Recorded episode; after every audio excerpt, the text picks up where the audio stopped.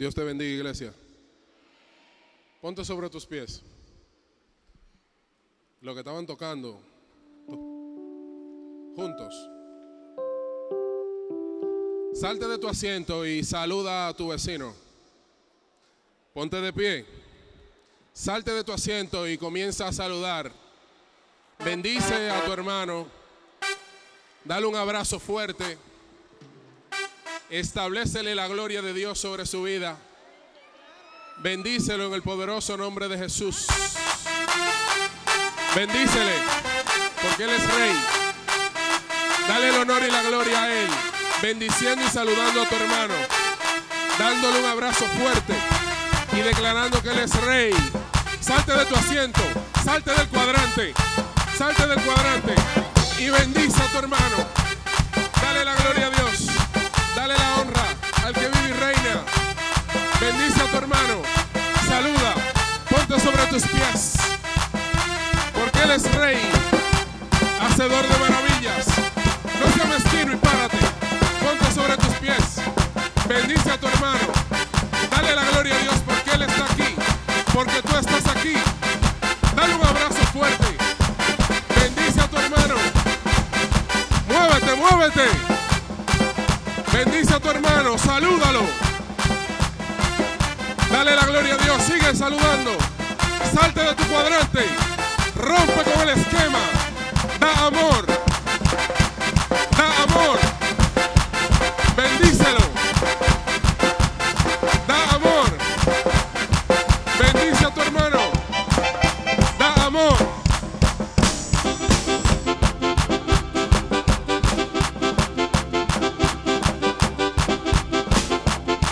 Bendice a tu hermano. Salte del cuadrante. Salte del cuadrante. Y bendice a tu hermano. No seas mezquino. Y bendice a tu hermano. En el poderoso nombre de Jesús. Bendice a tu hermano. Dale la gloria a Dios. A través de un saludo. A través de un abrazo. Bendice a tu hermano. Los de aquel cuadrante. Los del cuadrante de allí. Salgan y bendigan a su hermano del cuadrante de al lado. Dios está aquí. Dios es fiel. Dios es real. Dios es poderoso. Dios es hacedor de maravillas. Dale un abrazo fuerte a tu hermano. Te bendigo en el nombre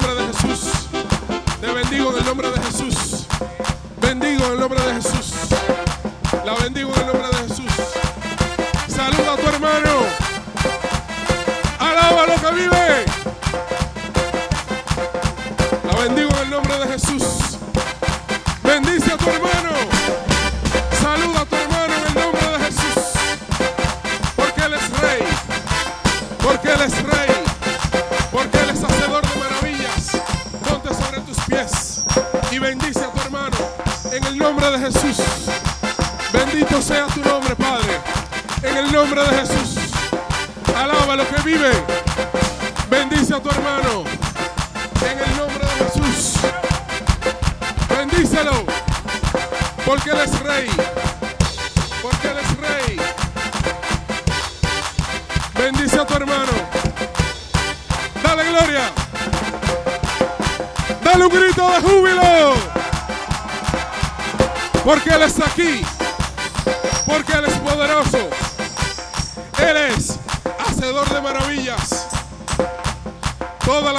Para el que vive y reina. Le damos honor y gloria al que vive por los siglos de los siglos. Dale ese aplauso fuerte y siga bendiciendo a tu hermano. Siga bendiciendo a tu hermano. Aplaude su grandeza. Porque Él es rey.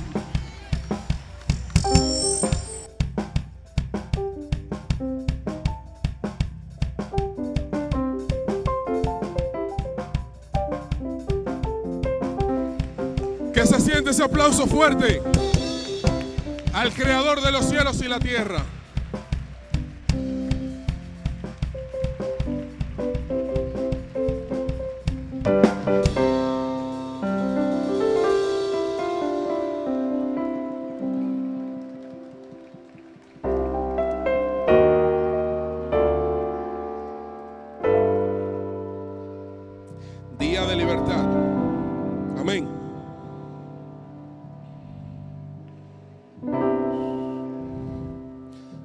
Sea tu nombre, Cristo. Y mientras culminan con los saludos y, y regresan a sus asientos, Dios es rey. Dios es rey. Dios es rey. Créalo, que es así.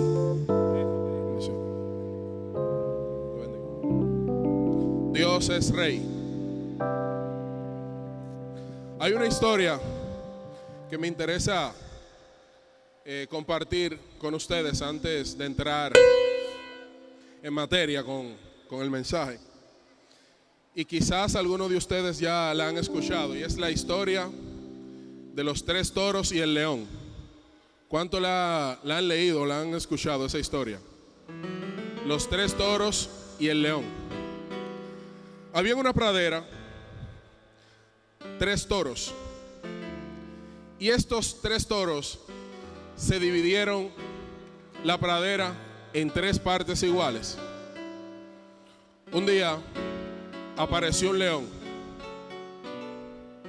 Y el león veía que la distribución que ellos habían hecho de la tierra había sido todo bien hecho. No había nadie que quisiera obtener algo de más ni nada por el estilo. Pero el león tenía hambre. ¿Cuántos saben de los que están aquí lo que es hambre? No, porque si hay uno que no lo sabe. tenía hambre. Y el león quería comer carne de toro. Y él dijo, para yo entrarle a esos tres toros, se me va a hacer difícil vencerlo a los tres juntos. Repitan conmigo, juntos iba a ser imposible que él los venciera. El león, en astucia, tomó uno de los toros aparte y le comentó algo sobre los demás toros. Le dijo, mira, pero la tierra que ellos tomaron como que más que la tuya. Me parece que ellos te jugaron, te hicieron un truco ahí cuando distribuyeron. Ese toro decidió alejarse de los otros dos. Después fue donde otro toro y le dijo que los otros dos toros estaban hablando mal de él, que él era mejor, que él era superior y que él tenía que alejarse de los otros toros. El hombre, el toro, se va aparte. El toro, que todavía no ha sido envenenado, dice, pero ¿y qué pasó? ¿Por qué los otros toros se alejaron? Le dice el león, lo que pasa es que tú le caes mal a ellos. Y al tú caerle así mal, por eso ellos se alejaron de ti. Ah, bueno, pues como yo le caigo mal, ellos que resuelvan aparte, que yo resuelvo lo mismo aparte. Y se separaron los tres toros. Cuando cada toro quedó solo, cuando cada toro quedó sin comunicación, el león ese día cenó toro. Y no una sola vez, sino tres veces. La gloria es de Dios. Quédense con, esa, con ese pequeño mensaje ahí. Y vamos a trabajar bajo el tema ¿Qué destruye y qué construye relaciones? ¿Qué destruye y qué construye relaciones?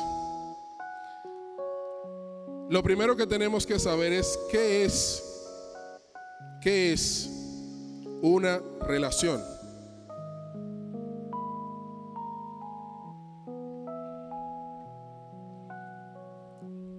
Una relación es un trato o unión entre dos o más personas. Las relaciones están día a día a nuestro alrededor. Las relaciones tenemos que llevarla a cabo aunque no queramos. Tenemos que relacionarnos con nuestra familia, tenemos que relacionarnos donde laboramos, en nuestra empresa, en el sector en el cual vivimos.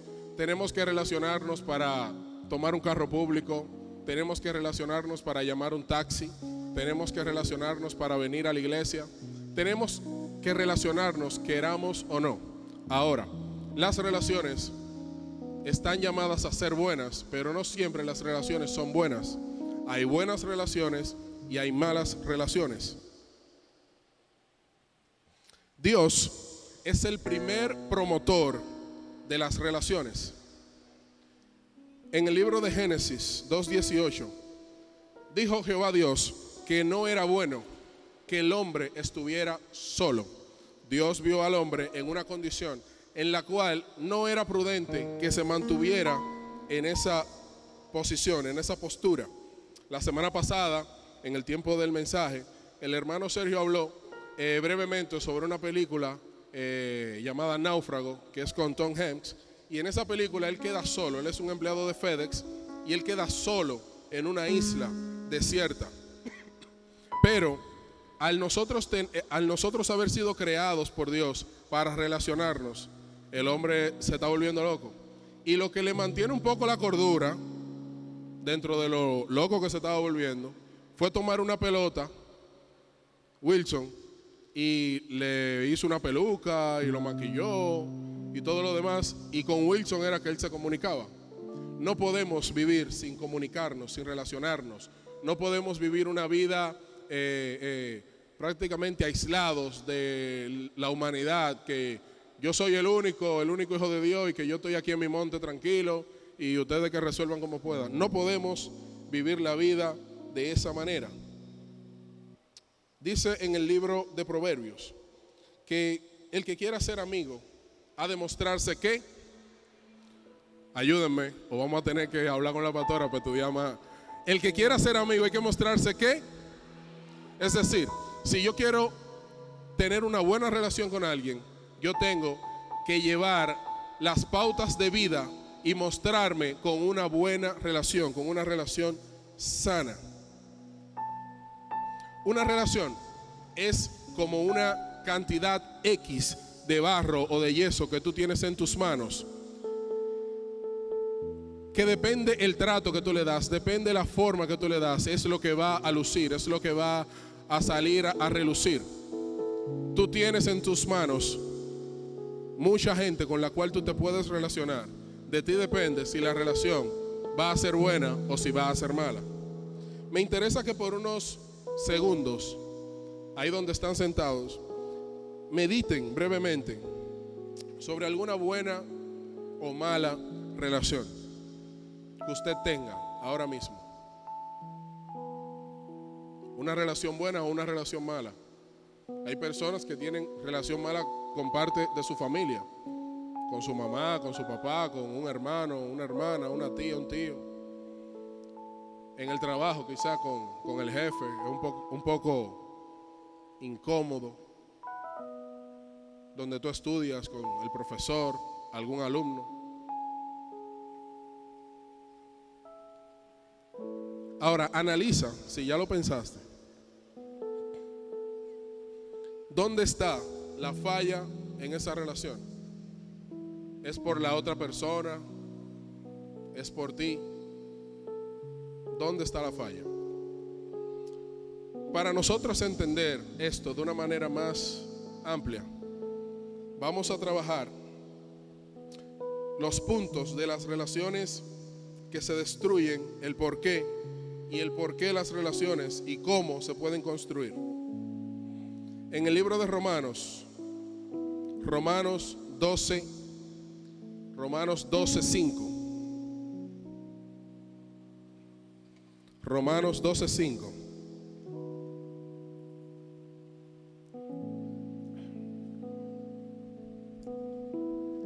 La nueva versión internacional dice, también nosotros, siendo muchos, formamos un solo cuerpo en Cristo y cada miembro está unido a todos los demás. También nosotros, siendo muchos, formamos un solo cuerpo en Cristo y cada miembro está unido, repita conmigo, unido a todos los demás. El primer punto que destruye las relaciones es el egoísmo. El egoísmo. ¿Qué es el egoísmo? El egoísmo es la actitud propia de una persona egoísta Un egoísta es aquel que tiene un inmoderado y excesivo amor de sí mismo, carácter que subordina el interés ajeno al suyo propio y juzga todas las cosas desde este punto de vista. O sea, el egoísta, si hay un grupo de personas y hablan de que quieren comer algo, salen a comer algo, el egoísta piensa primeramente en su deseo particular. No pregunta, bueno, vamos a concertar, vamos a ver eh, si nos ponemos de acuerdo. ¿Qué quieren? ¿Pollo? ¿Pizza? Pero como él quiere eh, eh, ruleta,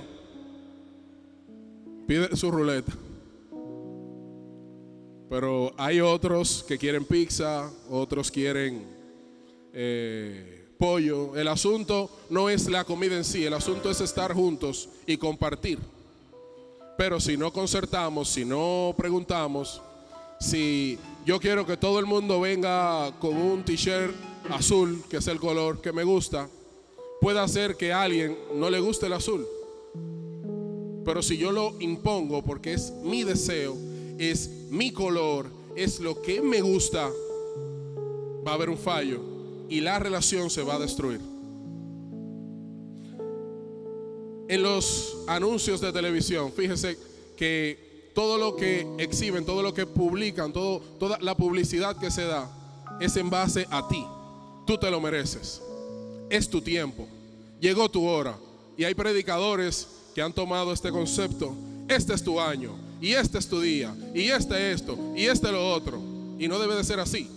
Porque se está fomentando el interés particular propio.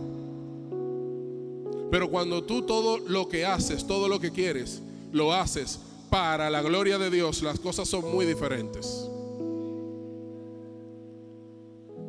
El egoísmo entra para destruir, para separar, para hacer que una persona X con otra persona X se alejen, se distancien. Porque el egoísta quiere que lo que se va a hacer, lo que se va a decir, sea todo bajo su deseo propio personal. Jesús no fue egoísta. Jesús no fue egoísta. Jesús se negó a sí mismo. Se despojó de su gloria. No pensó en lo que él se merecía, porque él sí él sí se merece la gloria.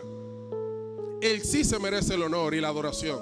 Pero él se despojó de eso, aún mereciéndolo para darte a ti, a ti, a mí y a todos los que estamos aquí vida eterna. Dale un aplauso al rey.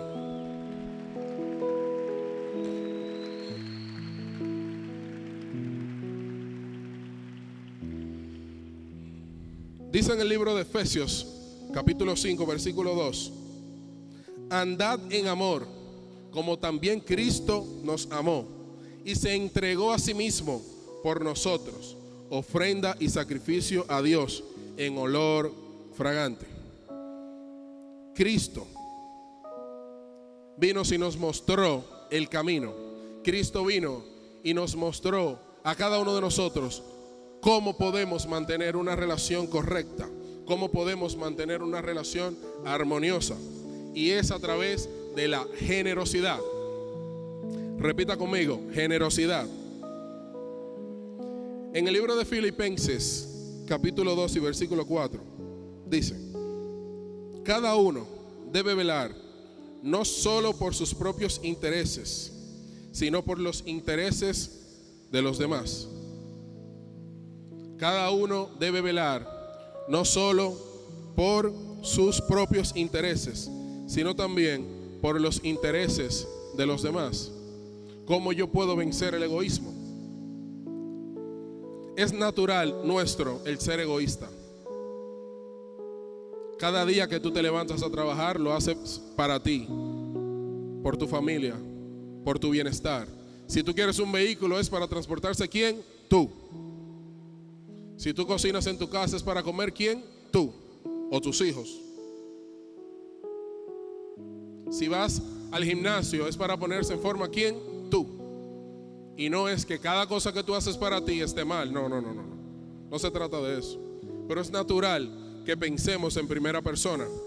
aún los pronombres, la primera persona es yo. Pero Jesús viene a mostrarnos, viene a enseñarnos que la manera de tú construir una relación de manera eh, eh, eh, eficaz, que no se destruya, es a través de la generosidad. ¿Qué es ser generoso? Una persona generosa es aquel que le gusta dar de lo que tiene a los demás o compartirlo con ellos sin esperar nada a cambio. Una persona generosa es aquel que le gusta dar de lo que tiene a los demás o de compartirlo sin esperar nada a cambio. Por ejemplo, a mí me gusta la Biblia de Dalkin. Me gusta la Biblia de Dalkin. Es de letra grande, por si acaso. Ah, ok. Me gusta la Biblia de Dalkin. Y yo, para que ella me facilite su Biblia, le digo, ¿tú tienes sed? ¿Tienes sed? Glorificar su nombre que bendecir, su nombre glorificar, su nombre. ¿Te gustó el agua? Ok. Tú sabes que me gusta tu Biblia. Pero ella se siente comprometida porque yo le di algo. Dale la gloria.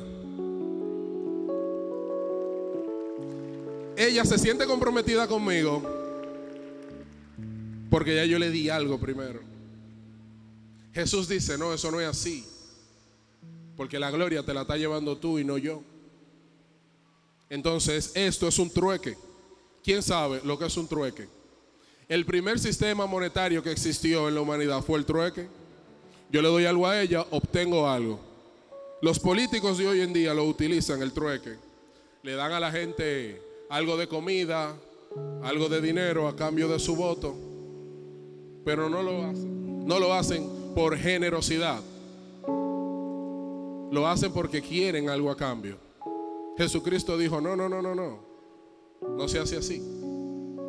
Cuando tú des, cuando tú le vas a dar algo a alguien, debe de ser porque estás sembrando para el Espíritu. Porque tú quieres sembrar para vida eterna porque tú quieres darle la gloria a Dios. Tu hermano, cuando tú le ofreces, cuando tú le brindas, cuando tú le das algo, lo que menos debe de abundar en tu mente es el beneficio propio. Dice en el libro de Gálatas, capítulo 6 y versículo 8, el que siembra, dígase el que da, para agradar su naturaleza pecaminosa, de esa misma naturaleza cosechará qué? Destrucción. El que siembra para agradar al Espíritu, del Espíritu cosechará vida eterna. Dale un aplauso al Rey.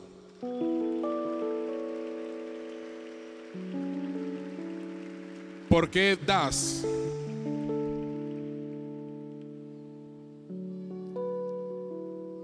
la generosidad que Cristo practicó con nosotros. Tomo el modelo de Cristo porque no cabe otro modelo ni otro personaje en este tipo de, comparaciones, en este tipo de paralelismo. Cristo es sin duda alguna el hombre más generoso que ha pisado la tierra. Porque ¿qué podemos dar nosotros a cambio de nuestra salvación? Aún la gloria que tú le das a ti, tú se le estás dando porque le pertenece a Él. Aún la gloria que sale de tu boca, aún la alabanza que tú publicas,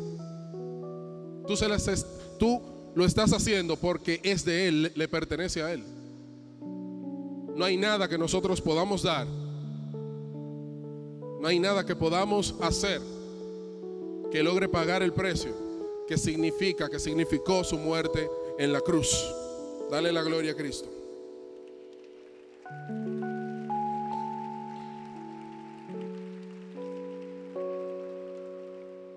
El segundo punto que destruye relaciones es el orgullo. El segundo punto que vamos a tratar es el orgullo. Proverbios, Proverbios 13, 10. Proverbios 13, 10. Según la nueva versión internacional dice que el orgullo, el orgulloso, solo genera contiendas. El orgulloso solo genera contiendas. La palabra orgullo, orgulloso, en hebreo tiene el siguiente significado. Una persona orgullosa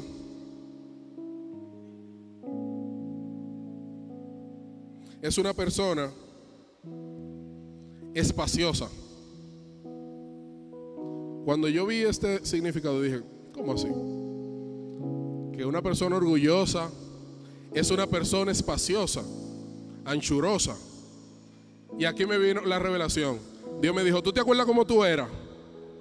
Antes de tú convertirte a Cristo y de empezar a caminar conmigo.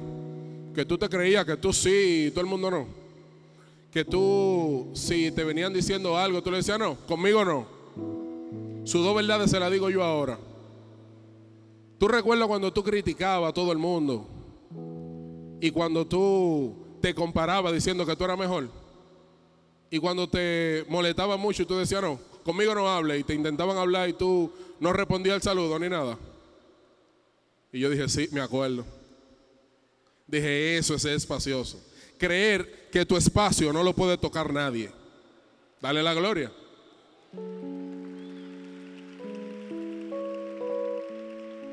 Y la gloria es de Dios porque ya que estamos en Cristo, no existe el orgullo, aquí no hay nadie espacioso, aquí no hay nadie anchuroso que quiera cogerse el espacio para sí. Eh, eso no existe aquí porque estamos en Cristo, amén. La Biblia dice que somos nuevas criaturas, amén. Pero me vino esa revelación para recordarme de que debe, debo de cuidarme de no volver a caminar así. Una persona orgullosa es una persona que todo el tiempo critica a su prójimo, se compara, tiene un nivel de competición excesivo. Es una persona que entra prácticamente en, en, lo que es desagradable ante los ojos de Dios. Dice la Biblia que Dios atiende a la humilde, pero al altivo, ¿qué hace? Mira de lejos. Hay gente que cree que con ser espacioso y este es mi espacio, aquí no entra nadie. Y dice, Dios está aquí. Bueno, hay que darte el GPS bien. hay que ubicar bien el GPS, porque Dios no está con la altivez. Dios no está con el orgulloso. Dios no está con el que cree que caminando en su propio camino, todo le va a ir bien. Eso no es lo que enseña mi Biblia. La Biblia que yo leo dice que Dios atiende a quién? Al humilde. Dios le sirve. Si va a cruzar por un sitio y se va a tropezar, quite esa piedra para que no tropiece. Si están, si están tratando de tenderle una trampa, quite esa trampa de ahí para que no le ocurra. Porque es que humilde. Dale la gloria a Dios.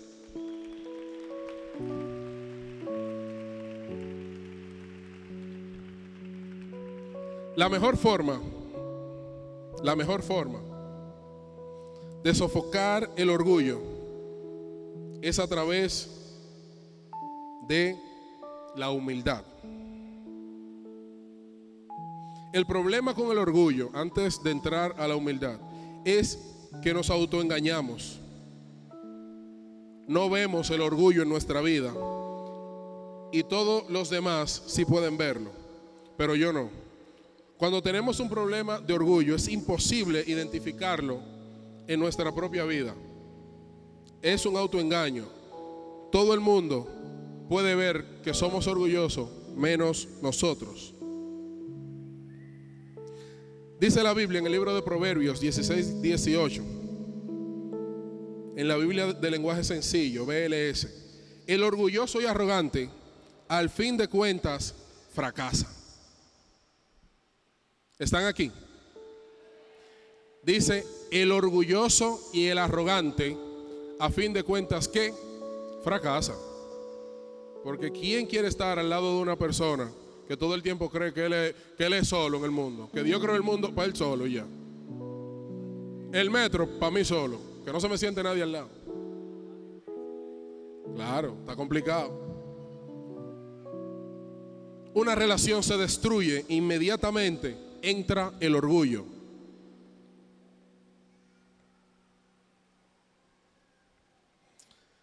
La humildad construye relaciones. La humildad es el antídoto contra el orgullo.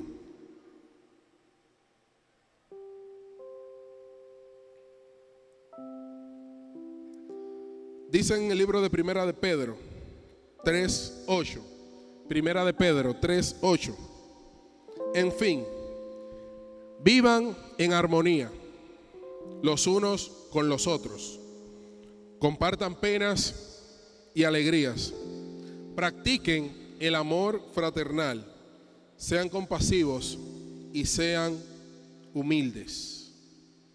Humilde es una persona que no hace ostentación de sus virtudes. Una persona humilde es una persona que sabe recibir la corrección. Una persona humilde es una persona que le pueden estar explicando algo que quizás ya maneja, pero no usa el término, no, tranquilo, que yo me sé todo eso ya. Guarda silencio y aprende. La gloria es de Dios. Hay cinco principios en este verso que son poderosos para que una relación se construya como debe de construirse. El primer principio es vivir en armonía. Repitan conmigo, armonía. Vivir en armonía no es lo mismo que estar juntos. Estar juntos es estar en el mismo lugar pero estar en armonía es estar acorde. La semana pasada el hermano Sergio también nos dio ese ejemplo. Que hay que estar en armonía. Maestro Bill, tócase un merenguito ahí.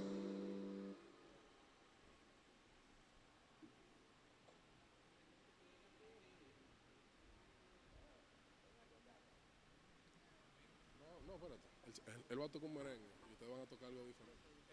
Un merengue. El que usted quiera.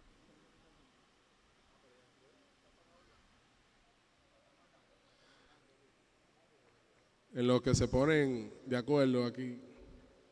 Vamos a ver. Un merenguito. Un merengue. Entonces, déjelo al solo en el merengue. Démele una balada a usted.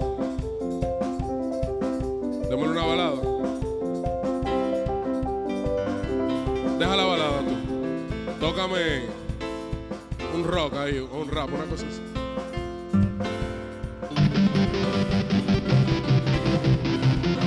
¿Cómo se oye? Que paren, ¿verdad? Déjenlo, déjenlo.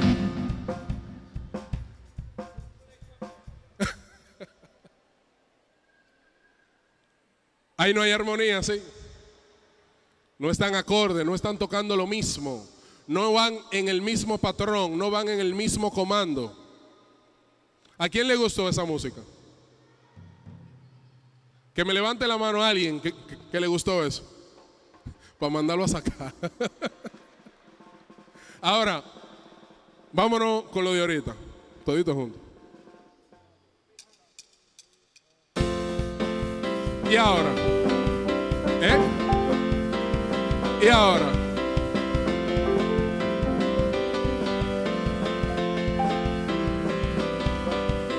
Armonía. Todos sonando a la par. Ahí ninguno quiere sobresalirle al otro. Armonía.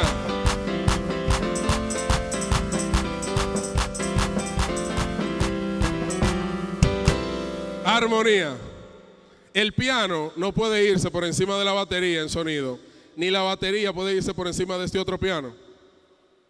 Tienen que ir todos como juntos, en armonía. Usted que es músico, usted sabe que la armonía, eso es esencial. ¿Qué le hacen a un músico que desafina mucho? A lo que desafina mucho, no, no, no, lo sacan del grupo. Inmediatamente le dan para afuera. Al que desafina, se saca, porque no está en armonía. El primer principio es vivir en armonía. El segundo principio es compartir penas y alegrías. Esto quiere decir que yo debo de ser solidario con mi hermano y debo de ser también un copartícipe de sus alegrías, de lo que consigue, de lo que logra. El tercer principio es practicar el amor fraternal. El cuarto principio para ser humilde, para vivir en humildad, es ser compasivos. Dígase, misericordioso. Y el quinto principio es el más poderoso y es ser humilde en sí mismo. El libro de Efesios 4, 23 al 24 dice lo siguiente. Ser renovados en la actitud de su mente y ponerse el ropaje de la nueva naturaleza, creada a imagen de Dios en verdadera justicia y santidad. Para ser humildes debemos ser renovados, pero para ser renovados necesitamos pasar tiempo con alguien humilde. Necesitamos pasar tiempo con Jesús.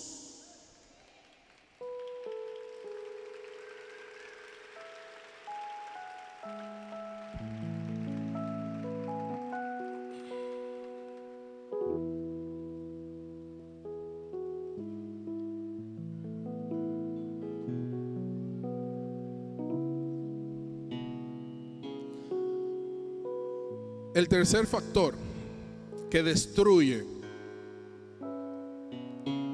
que mutila las relaciones, es la inseguridad. La inseguridad.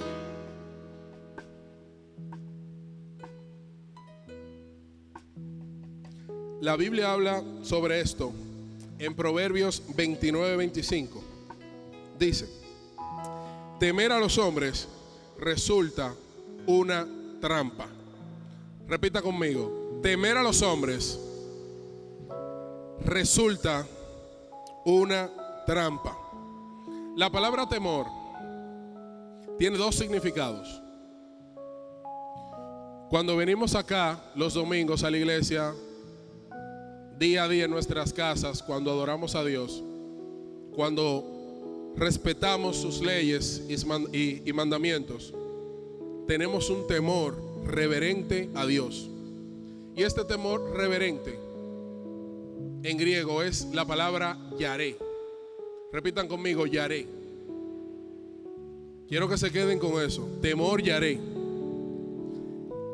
El temor de miedo, el temor de cobardía que leímos acá es el temor Pashat. Y ese es el temor que se le tiene al hombre. Ese es el miedo. Esa es la cobardía. Dice la palabra que Dios no nos ha dado espíritu de temor ni de cobardía, sino de amor, poder y dominio propio. El temor yaré es el temor que te enseña a reverenciar a Dios. Pero el temor Pasha te enseña a temerle al hombre. Cuando en una relación hay niveles de inseguridad, niveles de, de desconfianza, cuando hay temor, cuando yo no permito que tal persona se me acerque mucho, yo creo un muro de inseguridad. Y eso destruye una relación. En estos días leí eh, en un periódico sobre una pareja coreana que duraron 54 años sin hablarse. 54, algo así. Y usted sabe lo que es vivir en una casa con una persona que usted se casó, que tuvo hijos, 54 años sin hablarse. Ahí actuó el orgullo y actuó el temor. Quizás uno de los dos cometió un error y faltó. Porque la inseguridad viene a la vida de la persona cuando tiene miedo de ser herido. Constantemente podemos ser heridos, quizás de manera consciente o de manera inconsciente. Pero cuando tú amas a alguien en el amor de Cristo, cuando tú amas a, alguien en el amor de Cristo, tú no tienes temor de que te vaya a herir, porque tú tienes a Jesucristo, que es tu coraza, que es tu escudo, que te defiende. Y ya tú, que eres nuevo en Cristo, no te vas a relacionar con el amor del mundo, sino con el amor de Dios. Esa inseguridad, ese temor, tiene que irse para que las relaciones crezcan, para que las re relaciones se construyan de manera favorable. Dice la palabra de Dios que el perfecto amor echa fuera qué? Todo temor. ¿Qué es lo que echa fuera? Cuando en un matrimonio no está el amor de Dios, hay temor de infidelidad. Cuando en una familia no hay amor de Dios, hay desasosiego. Entra el temor y automáticamente se destruye esa familia, se destruye esa casa. Las iglesias que permanecen en la presencia de Dios para su gloria y para su honra están llenas de amor. Según encuestas realizadas, las iglesias que manifiestan más amor son las iglesias que más crecen. Dale el aplauso.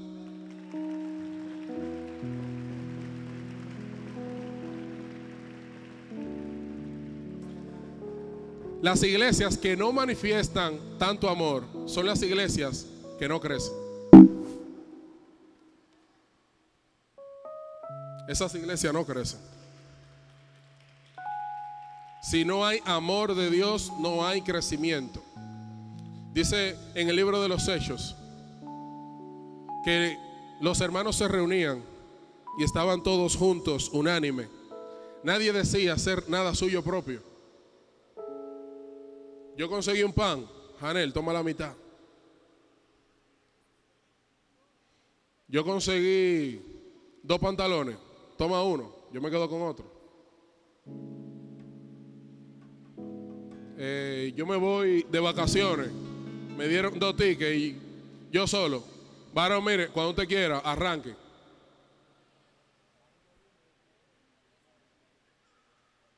Cuando la gente veía ese comportamiento en la iglesia, esa unidad, esa armonía, que todos sonaban a la par, que nadie quería estar por encima de nadie. Dice la palabra de Dios que Dios añadía a quién? A los que habían de ser salvos. Dale la gloria.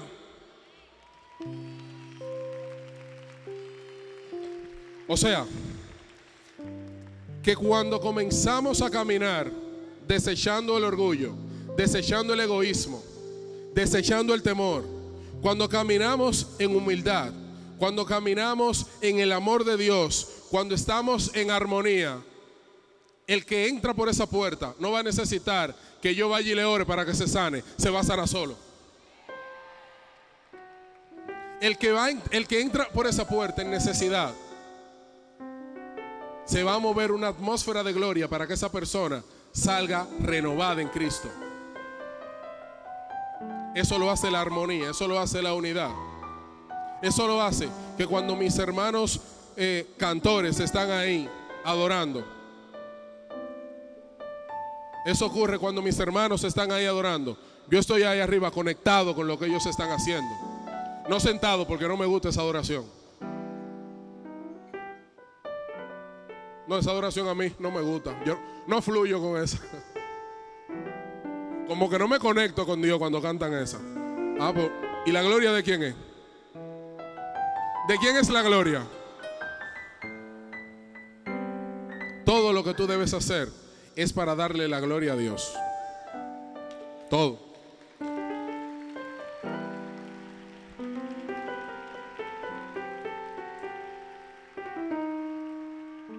Las iglesias crecen cuando manifiestan el amor de Dios.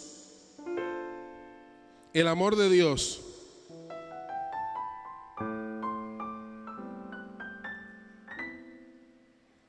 Es la clave para que crezcamos en Él, para que crezca mi ministerio, para que crezca mi iglesia, para que mi familia camine bajo la voluntad de Dios, bajo la bendición de Dios. Es el amor. Cada vez que una persona se para aquí a adorar, lo hace por amor. Cada vez que están las danzarinas, bandera, los sugieres, lo hacen por amor. Debe de ser por amor. Los músicos, todo es por amor. Y este amor que fluye aquí, en este tabernáculo de adoración, va a crear, va a crear una especie de, Santo Dios, una fogata y ese fuego que fluye aquí va a caer en cada cuadrante. Y se va a expandir la gloria de Dios de una manera sobrenatural.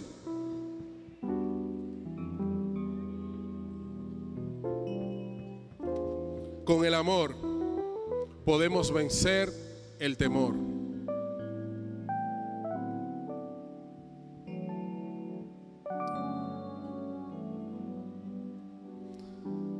El siguiente punto que destruye relaciones es el resentimiento.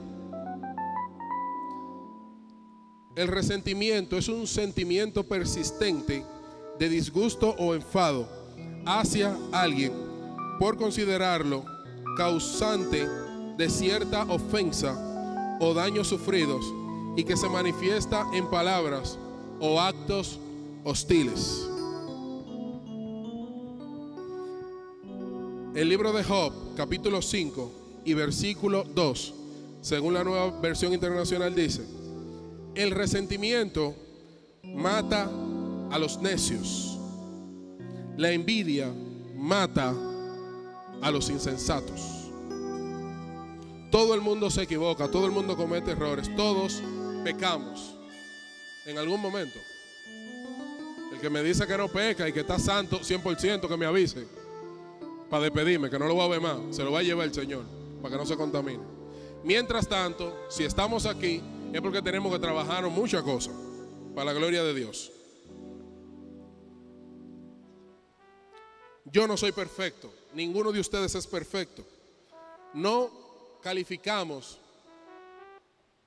en el nivel de perfección que Dios demanda, según el estándar de Dios, ninguno de nosotros puede estar ante Él y decir, mira Señor, yo soy perfecto, me la comí, llévame.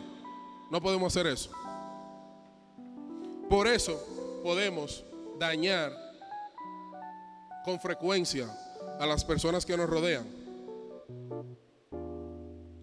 Podemos dañar y podemos ser dañados.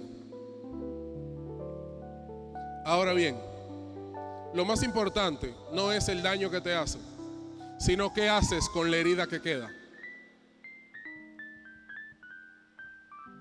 Alguien que, que sea enfermero, doctor o algo así, que levante la mano. Dominga, por favor, acércate ahí.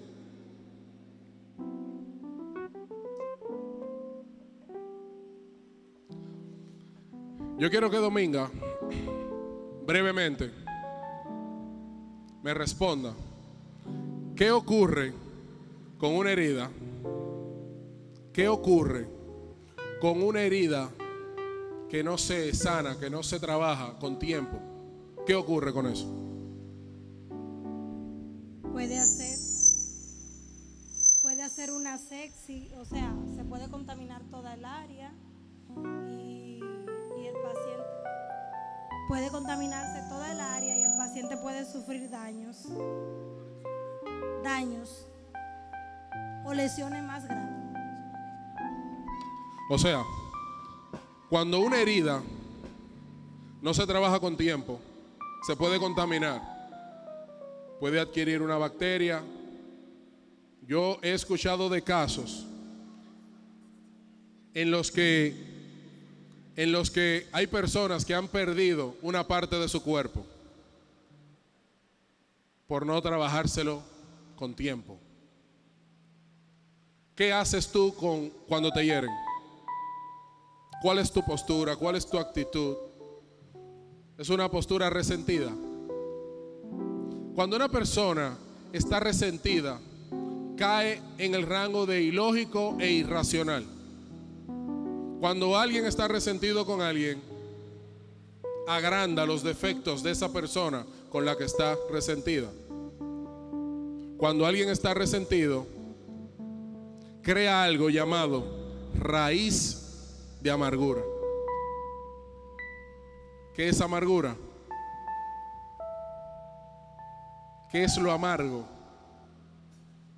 Lo amargo es lo que no produce un sabor dulce, delicioso. Hay personas que viven una vida resentida por causa de que lo hirieron, lo lastimaron, lo ofendieron. Y se sienten tan cómodos en esa posición que hasta se acostumbran a vivir con esa amargura dentro. Jesucristo vino a libertarnos de eso. Amén. Jesucristo vino a sacarnos de esa cárcel de opresión que es la falta de perdón. El antídoto en contra del resentimiento es el perdón. Cuando te hieren y tú perdonas, Dios comienza a trabajar esa herida. Esa herida comienza a sanarse por causa de la presencia del Espíritu Santo en tu vida, que está trabajando en tu corazón para que no se maltrate, para que no se deteriore. Ahora, ¿qué es el perdón? El perdón. Bueno, perdón es el perdón es cuando eh, de corazón, eh, bueno, ¿cómo le explicamos? Eh, exacto, tú olvidas de corazón, porque perdonamos a veces de la boca para afuera, pero seguimos recordando. El daño. El daño realmente siempre va a estar ahí. Pero en Cristo, cuando tú decides perdonar en Cristo, cuando tú decides eh, eh, eh, sacar a esa persona de esa prisión, todo comienza a ser renovado dentro de ti. Hay un ejemplo bíblico de alguien que no quiso perdonar. Jefté. ¿Cuántos han leído eso en la Biblia? La historia de Jefté. Jefté fue un hombre que fue desechado por su familia porque él fue tenido fuera del matrimonio. Diga, ser un bastardo. A Jefté sus hermanos lo desecharon luego que su padre murió y le dijeron, mira, tú no puedes recibir herencia porque tú no eres legítimo. Lo maltrataron. Lo hirieron. Y este hombre se fue y se formó como un guerrero. Cuando su pueblo sufría opresión, a quien buscaron para que librara batalla fue a Jefté. Jefté dice, pero ustedes no fueron los que me afuerearon y me dijeron que... ¿Y ahora? Le dijeron, sí, pero estamos en apuro. Él le dijo, miren, yo voy a ir, pero con una condición. Yo voy a obtener la victoria. Dios me la va a dar. Pero el primero que salga de la casa de mi padre a felicitarme, lo voy a sacrificar para Jehová. El hombre fue, se manifestó la gloria de Dios. Dice la Biblia que traspasó el batallón enemigo. ¿Saben lo que ocurrió? Cuando obtuvo la victoria. Que como la victoria era de él, la victoria fue de él, la gloria no fue de Dios. Quien salió a recibirlo fue su hija, su única. ¿Están aquí? ¿Quién salió a recibirlo? ¿Saben por qué? Porque estaba resentido y no perdonó. Dale la gloria a Dios.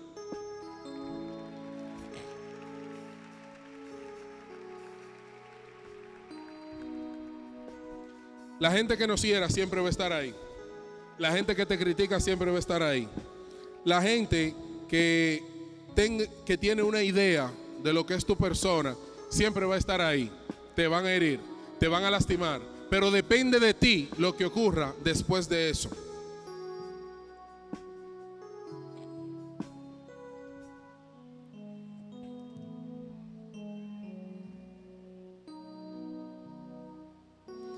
Nosotros debemos de perdonar.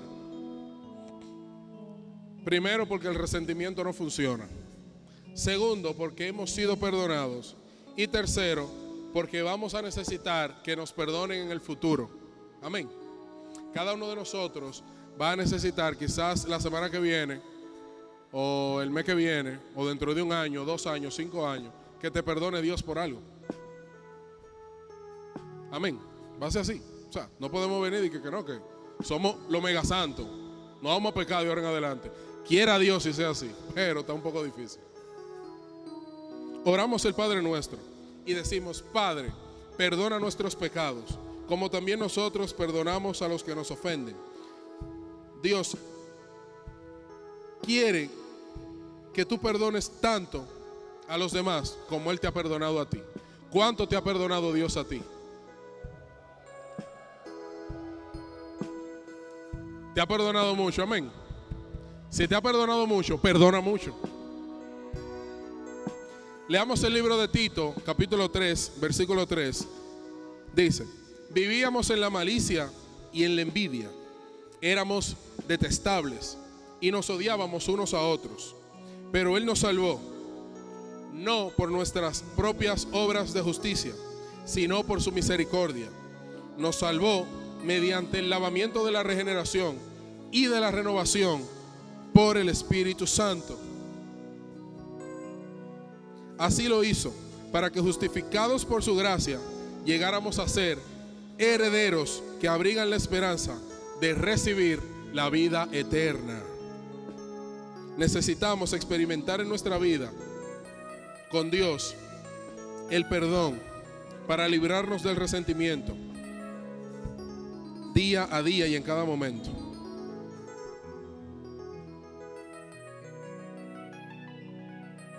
¿Qué es el perdón? El perdón es dejar que el dolor se vaya y ceder mi derecho a quedar a mano. Hacemos esto por nuestro propio bien. Lo hacemos para apartarnos por completo del resentimiento. Mientras nos aferramos al rencor y al resentimiento, nos estamos lastimando a nosotros mismos. Y Dios dice, déjalo ir, perdona, libérate, sal de esa cárcel y saca a quien tú no has perdonado de esa prisión. Si tú estás aquí hoy, en este día, es porque Dios ha querido, quiere que tú perdones, que tú te liberes del resentimiento, que tú quites de ti todo enojo, que tú quites de ti todo lo que puede producir estancamiento. Dios quiere que empecemos algo totalmente nuevo en nuestra vida. Dios quiere que nos relacionemos los unos con los otros en la manera en la que Él quiere que nos relacionemos. Amén. Volviendo al primer versículo que leímos, el libro de Romanos, capítulo 2 y versículo 5, ya casi terminando, dice, formamos un solo cuerpo en Cristo y cada miembro está unido a todos los demás. Un cuerpo está formado por cabeza, tronco y extremidades. Amén. Janel, por favor. Le, quiero hacer un pequeño ejemplo para que logremos, logremos entender.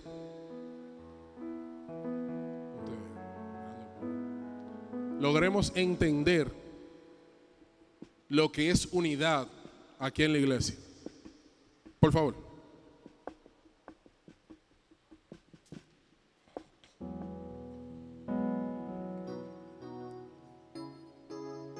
Gracias. Para que logremos entender, Ramón, por favor. lo que es la unidad.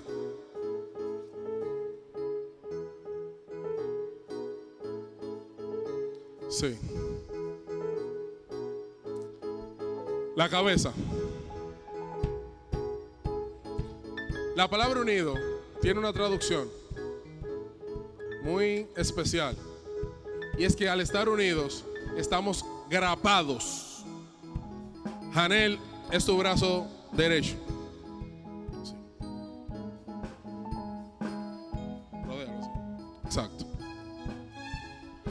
Ramón es tu brazo izquierdo. Freddy Junior, por favor. Y mi hermano Tony, se pueden poner ahí, de frente al público, por favor. Son sus piernas, por eso viene ahora, para que no se canse. En la Biblia se habla de una persona que estaba paralítica, que no tiene nada que ver con este ejemplo. No tiene nada que ver con este ejemplo. Y ese hombre que estaba paralítico tenía cuatro amigos. Los amigos al oír hablar de Jesús dijeron, óyeme, fulano está paralítico. José, por ejemplo, está paralítico. Digo el nombre de José porque en todos los grupos hay un José. José está de tal forma.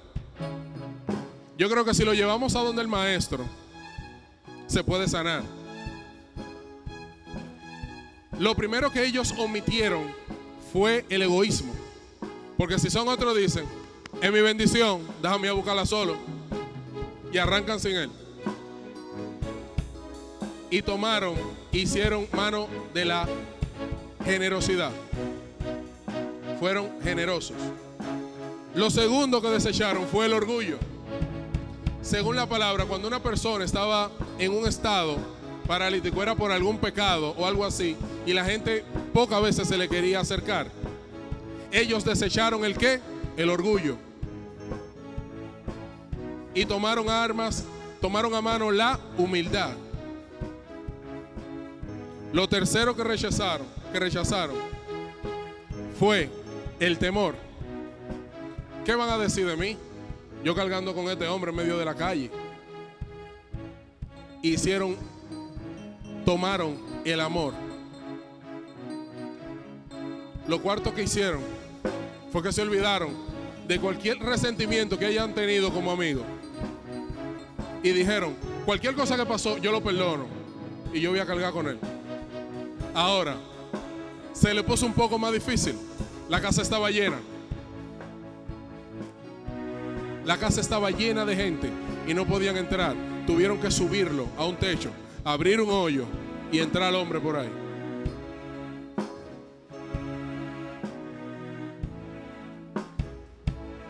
Cuando tu hermano eh, esté en un estado de parálisis, olvídate del egoísmo y vuélvete, vuélvete generosidad para él y vuélvete en su brazo. Vuélvete en su otro brazo y vuélvete en sus piernas. El hombre no podía moverse, el hombre no podía hacer nada. Pero ellos dijeron, óyeme, nosotros vamos a hacer tu brazo, nosotros vamos a hacer tu pierna. Y por si fuera poco, te vamos a encaramar en un techo que cuando, el cuando viene a ver el hombre solo, con su mano y su brazo y su pierna en buen estado, no podía subirse solo. Y ellos lo subieron y lo llevaron a la presencia del maestro. Agárralo por la pierna.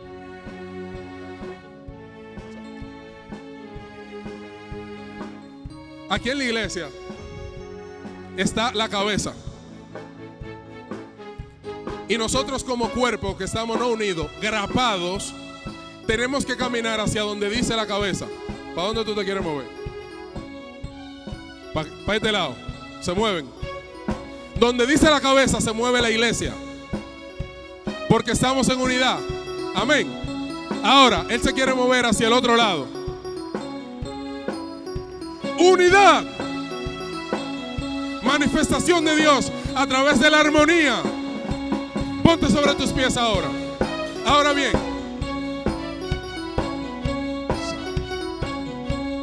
Él está ahí. Él es la cabeza.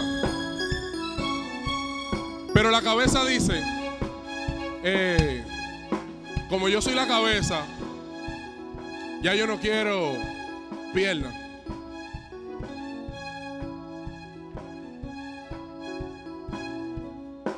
No quiere pierna la cabeza. Tampoco quiero brazos. Tú eres cabeza nada más. Tú no te puedes mover ni puedes hacer nada con la mano. Ahora, cabeza, acércate a mí. Ah.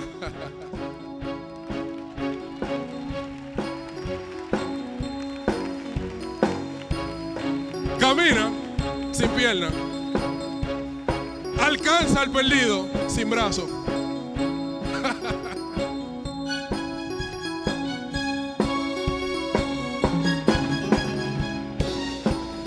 Dale gloria que vive reina.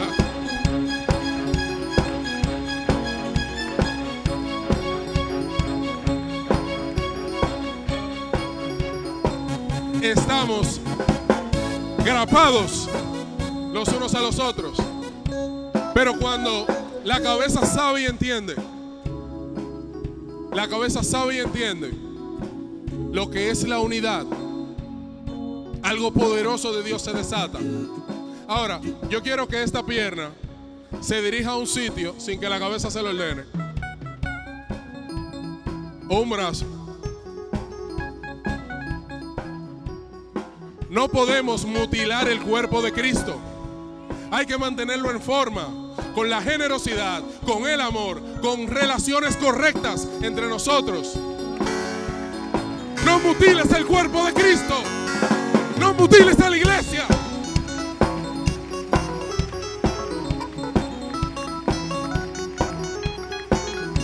Ahora bien, la cabeza dice, no puedo desgraparme los brazos. Y vuelve y toma sus brazos. No puedo caminar sin piernas. Y vuelve y toma las piernas. Y ahora se va a mover en una dimensión mayor. Porque entiende lo que es unidad. Entiende lo que es estar grapados el uno al otro.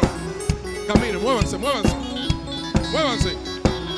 Muévanse, llévenlo allá, a donde él se sienta. ¡Woo! Estamos grapados los unos a los otros. Grapados. Estamos grapados los unos a los otros. ¡Woo! Grapados los unos a los otros. Se más. ¡Woo! Estamos grapados a nuestra cabeza. Si yo soy brazo,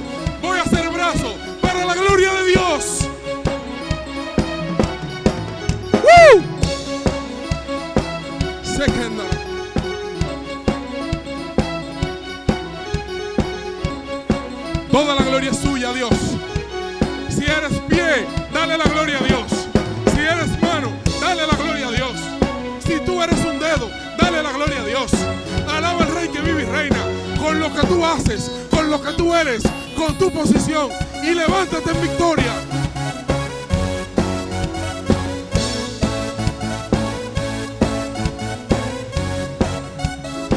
Estamos grapados.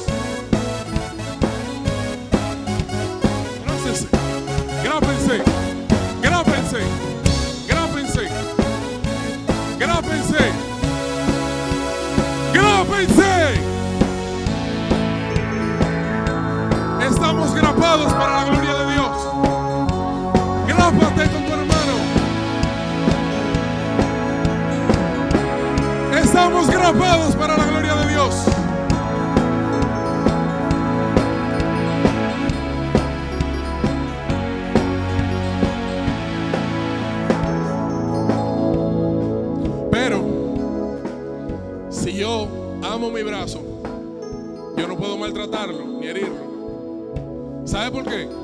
Porque a nadie le gustaría que le apunten un brazo. El Señor reprenda al diablo.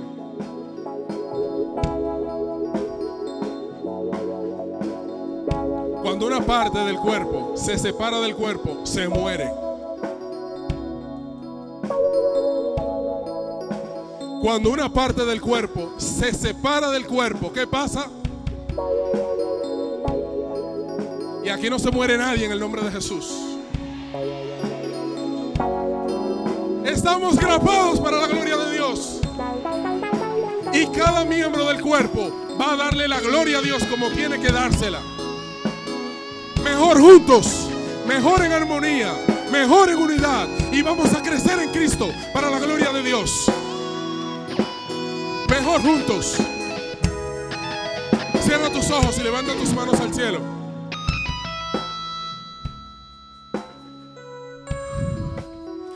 Padre, en el poderoso nombre de Jesús, mira a tus hijos, mira a tu iglesia, mira a Dios Todopoderoso este lugar, mira esta congregación que ha decidido a través de estas campañas darte la gloria y la honra a ti.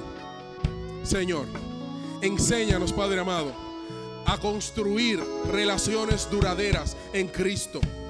Enséñanos a vivir adheridos los unos a los otros, a darle la gloria a Dios por lo que somos, por lo que hacemos y a darle la gloria a Dios por lo que nuestro hermano hace, por lo que nuestro hermano es. Bendecimos tu santa presencia. Te adoramos, Señor. Y esta congregación entera está en tus manos. Todo mutilador del cuerpo es echado fuera en el nombre de Jesucristo. Y solamente lo que es de Dios es lo que se manifiesta en esta casa, en el poderoso nombre de Jesucristo. Tuya es la gloria, tuya es la honra, tuya es la alabanza, tuya es la exaltación por los siglos de los siglos. Dale el aplauso más fuerte al que vive y reina.